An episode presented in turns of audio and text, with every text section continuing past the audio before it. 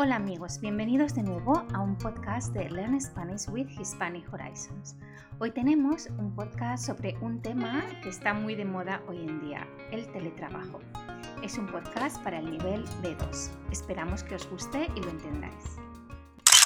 Desde que empezó la pandemia por el coronavirus, nuestras vidas han cambiado en varios sentidos.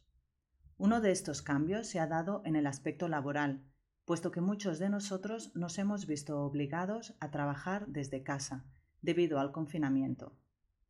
Trabajar en una empresa o en una institución o colegio desde casa por medios informáticos es lo que se conoce como teletrabajo.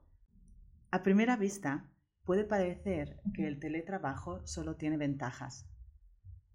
Mayor autonomía para organizarse el tiempo, reducción de costes de transporte, mayor rendimiento del tiempo, ya que uno no tiene que trasladarse de un sitio a otro y esto conlleva un ahorro de tiempo, mayor conciliación de la vida laboral y familiar, menores ausencias en el trabajo, menor contaminación ambiental al no utilizar el transporte público o privado, etc.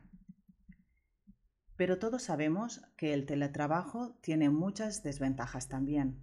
¿Y cuáles son estas desventajas?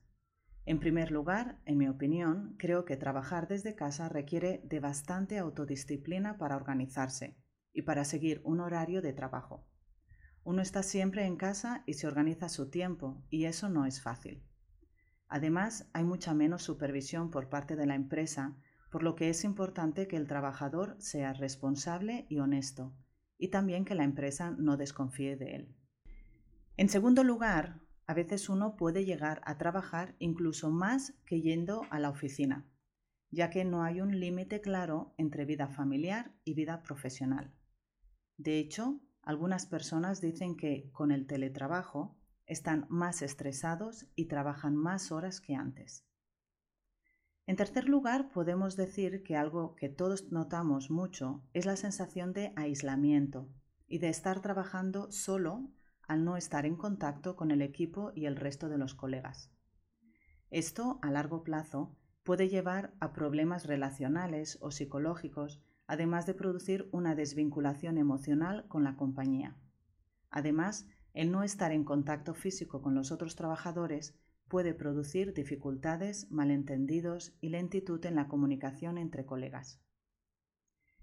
En cuarto lugar, el teletrabajo te puede hacer mucho más sedentario e incluso perezoso para moverse. Uno se acostumbra a no viajar nunca y al final hasta ir a la vuelta de la esquina cuesta. Una última desventaja que quería mencionar es que muchas personas no gozan del ambiente y espacio adecuado en casa para trabajar, y esto puede afectar al rendimiento laboral y a la paz mental. Como conclusión, me gustaría decir que muchos hemos descubierto el teletrabajo con esta pandemia y este puede ser una solución buena para algunos trabajadores, pero no para todos, ya que hay muchos factores que hay que tener en cuenta. El tipo de trabajo, la disponibilidad horaria, la necesidad de atender a la familia, la cercanía física al lugar de trabajo, el carácter y la personalidad, la fuerza de voluntad, los medios económicos, etc. ¿Y tú qué piensas? ¿Que el teletrabajo tiene más ventajas o desventajas? ¿Te gusta trabajar desde casa? Gracias por escucharnos y nos vemos la semana próxima.